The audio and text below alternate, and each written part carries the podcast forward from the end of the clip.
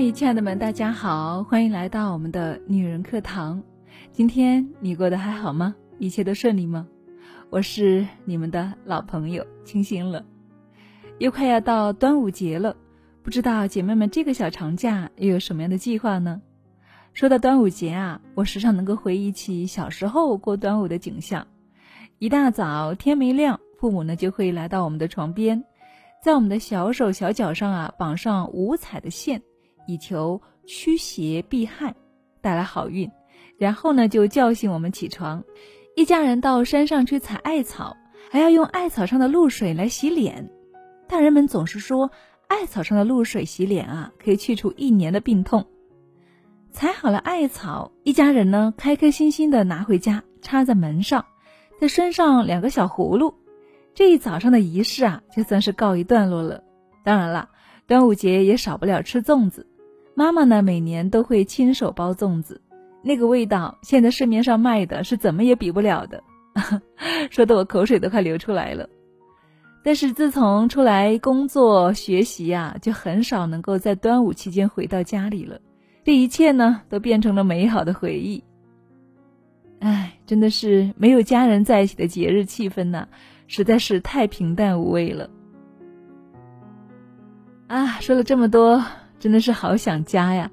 古人说“每逢佳节倍思亲”，亲爱的，你有没有这种感觉呢？那么今天呢，我们就和大家来分享一篇关于常回家看看的文章吧。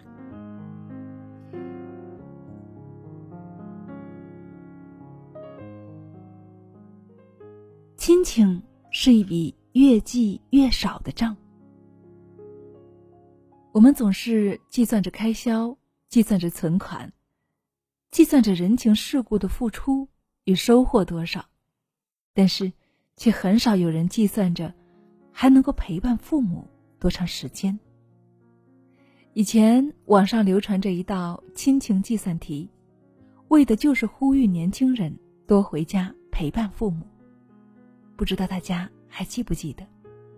那道题大概是这样算的：假设。父母现在六十岁，假设他们能够活到一百岁，不在身边的我们，每年春节回家陪伴父母七天，一天按照面对面相处十个小时计算，我们陪伴他们的时间还有两千八百个小时，也就是一百一十六天。没错，看似四十年，其实呢，只有四个月。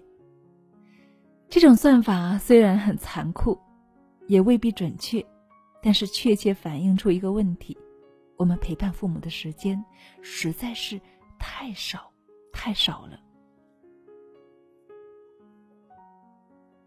最近在网上看到一则短片，《遇见二十年后的父母》，化妆师把嘉宾父母化妆成了二十年后的样子，参与的子女看到父母的样子。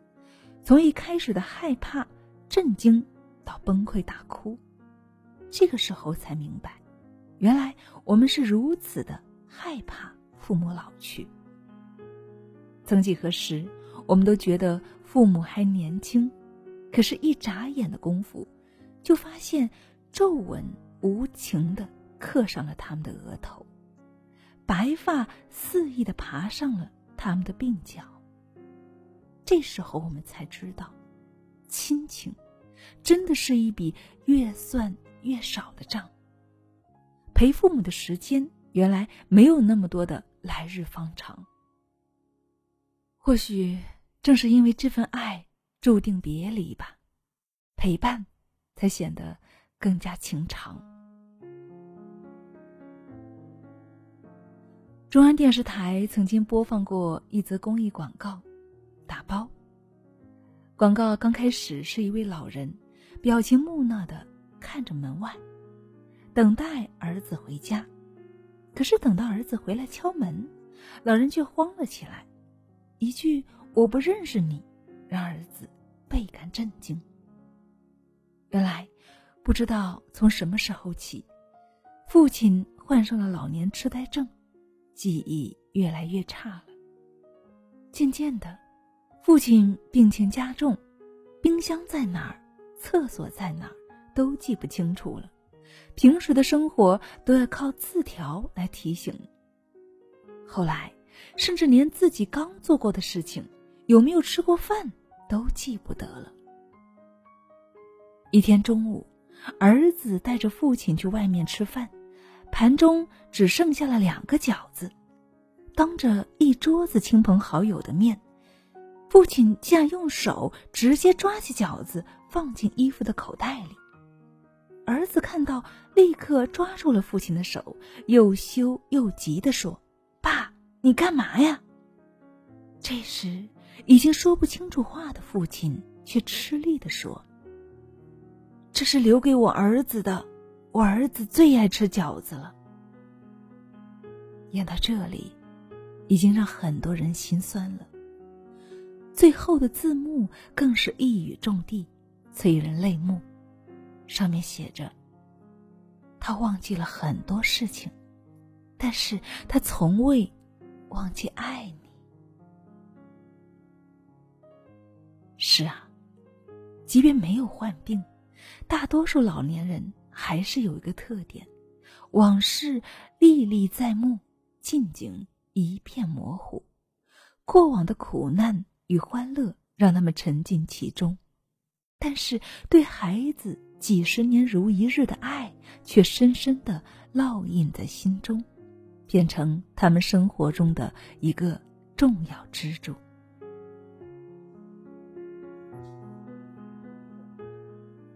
记得看过一个故事，儿子陪着衰老的父亲在林中散步，父亲忽然指着小鸟问儿子：“那是什么？”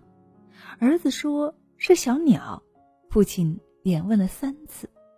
在问第三次的时候，儿子就生气了，不耐烦的说：“你怎么还没记住？我都说了三遍了。”父亲听了没有反驳他，只是说：“我讲个故事给你听吧。”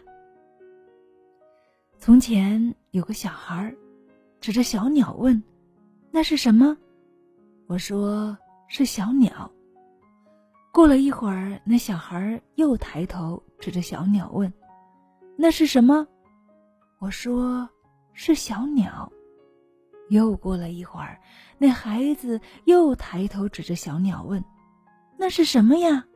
我再告诉他：“那是小鸟。”这小孩一共问了二十六次，终于记住了，那是小鸟。父亲说：“你知道那个小孩是谁吗？”儿子问。是谁呀？父亲说：“就是你呀。你记住那是小鸟，问了我二十六次，而刚才我才问了你三次，你就不耐烦了。”儿子听了，惭愧的低下了头。是啊，父母对我们总是不厌其烦，我们对父母却少有耐心。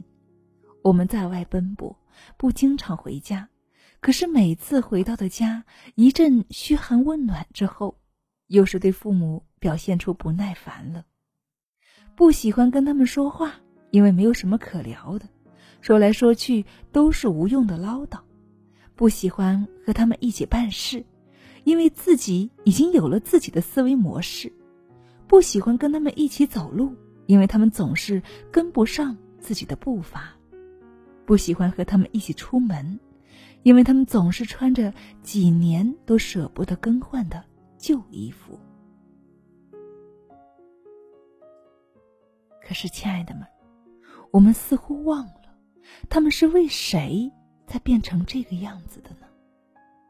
我们长大了，他们就显得矮小了；我们懂得更多了，他们却显得无知了。他们随着年纪的增大，变得越来越不完美了。说话越来越不利落，走路越来越慢，甚至喝汤会洒到身上，上厕所会不小心溅到地上。他们不再是超人，但是我们怎么能够遗忘他们曾经为我们抵挡了多少危险，开拓了多少道路呢？就像有位学者说的：“人最大的悲哀，在于拿着爸妈提供的物质，学着他们不懂的知识，见识他们没有见识过的世面，体验他们没有体验过的人生，到头来嫌弃他们的笨拙。”是啊，小时候我们总是想着索取，而现在呢？该轮到我们来给予了。其实，对于父母来说，孝顺非常的简单，可能就是陪他们一起吃个饭、散散步、去菜市场买买菜，他们就非常的开心和知足了。黄磊说：“世间所有的爱都指向团圆，可是唯独父母的爱。”是指向别离的。父母在，人生尚有来处。当我们追寻高处风景的时候，别忘了，这世上关心你飞得累不累的，他们。